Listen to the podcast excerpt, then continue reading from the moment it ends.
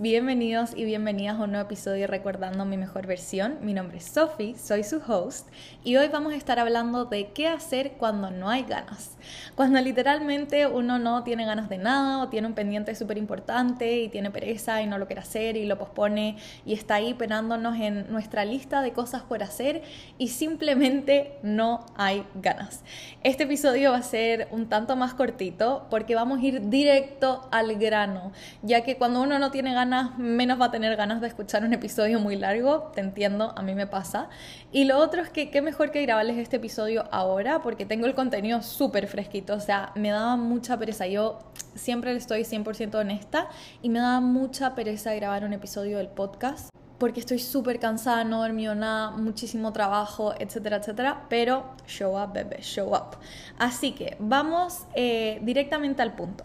Primero está en observar que obviamente hay una parte importante, un rol importante en cuando no tenemos ganas, el cansancio, ya sea físico o mental, el cansancio es algo real y es muy importante el recuperarnos de ese cansancio, pero de eso vamos a hablar más adelante, ya que cuando estamos cansados, nuestro cerebro está diseñado constantemente 24/7 para ahorrar la mayor cantidad de calorías posible. Eso significa que las tareas que desempeñen en la menor cantidad de energía posible. Entonces, cuando yo estoy extra cansada o tengo un bloqueo respecto a esa tarea que tengo que hacer, mi cerebro empieza a poner excusas, hay menos ganas, comienza el autosabotaje, el diálogo interno de que es muy complicado, etcétera, etcétera. Es por esto que te quiero compartir algunas herramientas y algunas formas de pensamiento, algunas mentalidades que yo utilizo para efectivamente cuando no tengo ganas. La primera es que tú lo haces posible.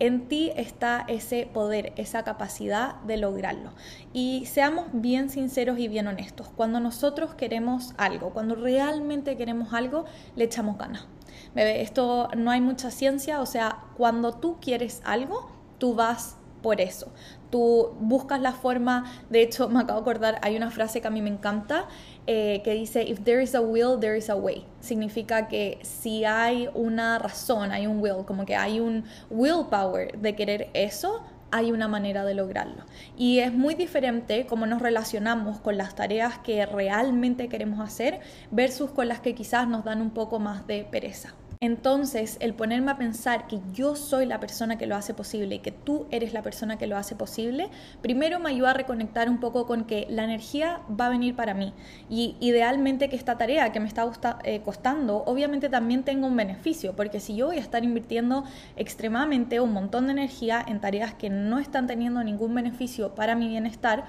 no sé para qué las estamos haciendo, ¿ya? Así que ese punto uno. El segundo punto es siempre conectar con el por qué haces lo que haces.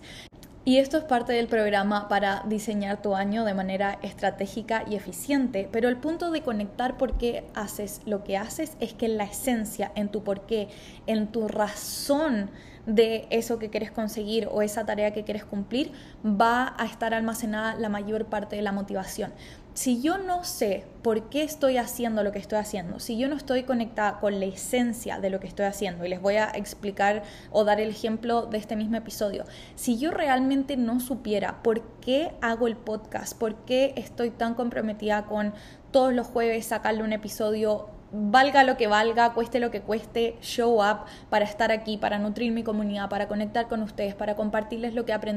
no solamente por ustedes, sino que por mí, por cumplir mi palabra conmigo misma y por cumplir la palabra con mi empresa. Si yo no supiera cuál es la razón de por qué yo creo estos episodios, me costaría 100, 200 veces más grabar cada episodio, porque no habría un propósito por detrás. Si yo estoy, por ejemplo, intentando cultivar un hábito, ya sea la lectura o el gimnasio, o mis dos litros de agua, o lo que sea que tú tengas que hacer, o mandar un mail de negocio, o enviarle una carta a Pepito, lo que sea que tengas que hacer, si tú no sabes por qué lo estás haciendo, obviamente te va a costar mil veces más porque le estás diciendo a tu cerebro, no solamente tengo que invertir energía en esto, cosa que tu cerebro no quiere, sino que además ni siquiera sé por qué lo estoy haciendo. Así que si ya aplicamos paso uno y paso dos, paso uno de que entender que tú eres la persona que lo va a hacer posible y que de ti depende cómo vas a manage, cómo gestionar tu energía. Y el paso dos es que ya estás conectada con el por qué, ahora vamos a tirarnos un piquero a chequear de dónde viene esta falta de motivación. Y la primera forma en la que yo chequeo si estoy conectada con mi porque sé que gracias a mí y por mí, para mí lo voy a hacer posible y aún así no encuentro la motivación para cumplir con esas promesas que me hice, empiezo a chequear y preguntarme a niveles más profundos cuál es la verdad. ¿Qué verdad no me estoy diciendo? Decirte la verdad es lo más importante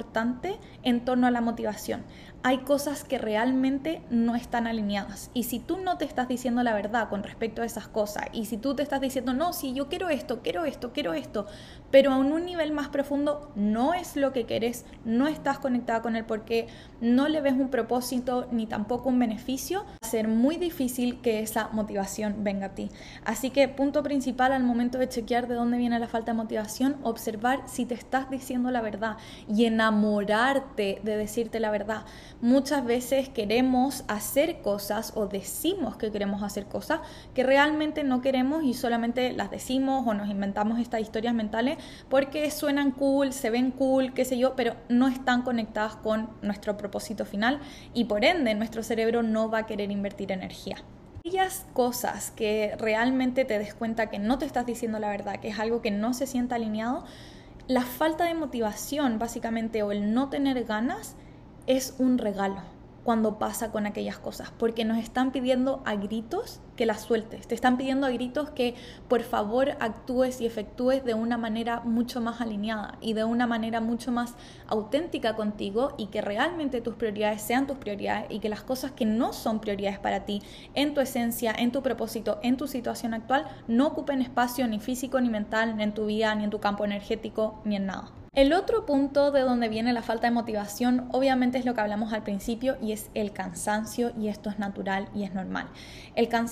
es algo real y nos ocurre a todos en diferentes momentos. Hay veces que vamos a estar cansadas simplemente porque no dormimos bien o no nos alimentamos bien o quizás estamos en una cierta parte de nuestro ciclo donde tenemos un poquito menos de energía y es súper importante respetar ese ciclo. Y hay veces que hay cansancios un poco más crónicos o el burnout, que es cuando uno está realmente cansado a un nivel que ya está bloqueado, ya sea por el trabajo o por un montón de presión en tu vida de manera acumulada. Y obviamente lo que yo les voy a recomendar con respecto al cansancio es que se tomen ese espacio, porque muchas veces somos cabeza dura y no queremos descansar y es porque no, tengo que continuar, tengo que lograrlo, tengo que hacerlo, pero al final cuando yo intento hacer una tarea o ejecutar una tarea, cuando tengo muy poquita energía y no estoy respetando mi proceso de reposo, de descanso, de gozo, esa tarea me va a tomar mucha más energía que cuando yo realmente primero descanso y luego lo hago. De hecho, muchas veces a mí me ha pasado eso,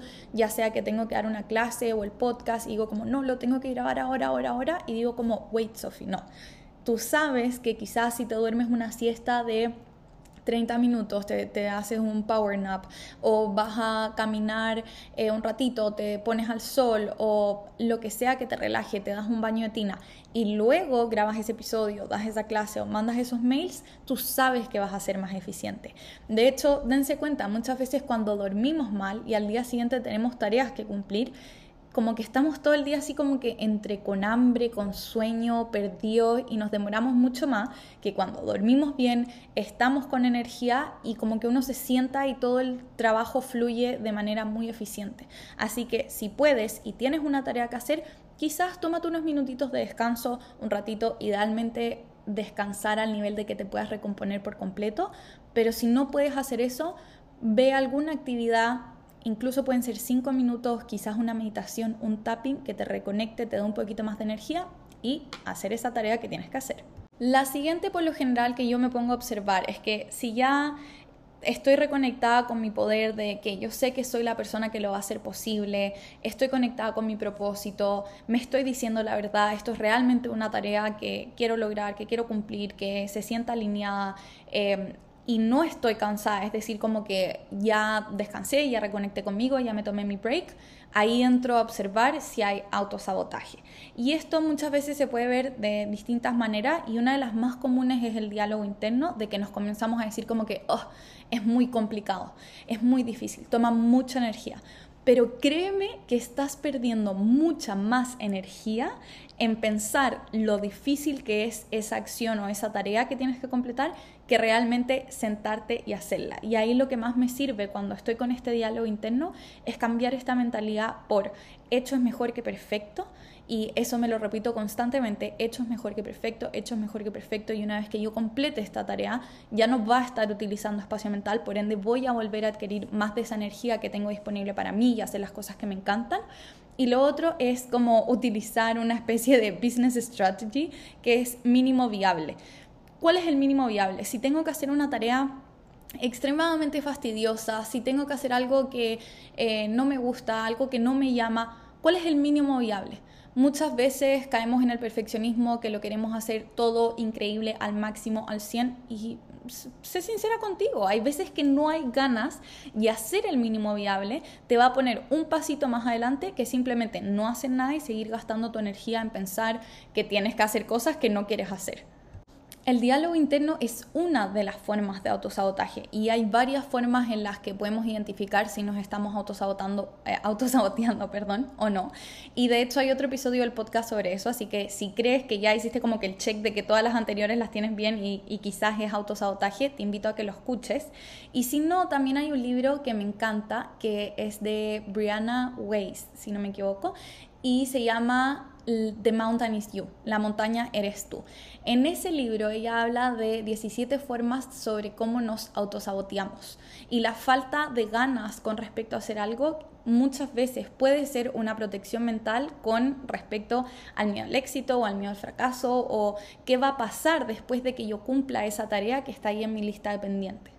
Así que mis honeys, eh, la última parte de este episodio es entender que las ganas van y vienen y aprender a respetar tus ciclos. No podemos estar 100% a mil, así que si tú faltas de motivación o de ganas con completar esas cosas que quieres completar es porque pretendes volverte un robot y estar siempre a tope con todo, es imposible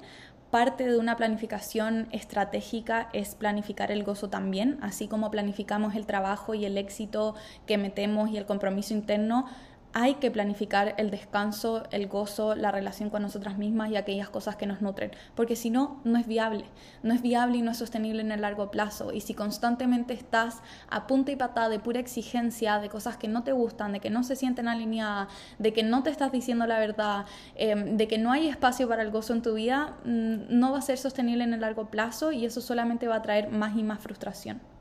Por último, simplemente agradecerte. Agradecerte por estar acá. Nunca había hecho un episodio del podcast tan cortito, pero creo que me agrada creo que podemos agregar una, una, sección extra al podcast. Obviamente los episodios por lo general son mucho más gran, eh, largos perdón, y mucho más profundos, pero estoy feliz de haber showed up. Así que nada, si escuchaste este episodio, cuéntame eh, qué te pareció, si te gusta esta versión más cortita, si te gustan los episodios eh, más largos, escriben por Instagram. Cuéntame, para mí siempre su feedback es lo más, más importante, porque esto sí, obviamente lo hago por mí, por mi empresa, pero en verdad lo hago por todas ustedes, por ti especialmente que estás al otro lado eh, con tus audífonos, a veces al otro lado de la pantalla, con, eh, a través de las redes sociales o adentro de los programas. Así que nada, te mando un abrazo gigante. Y ahora voy, tengo un evento de, para meterme a hielo. Y hablando de hielo em, y de ice baths,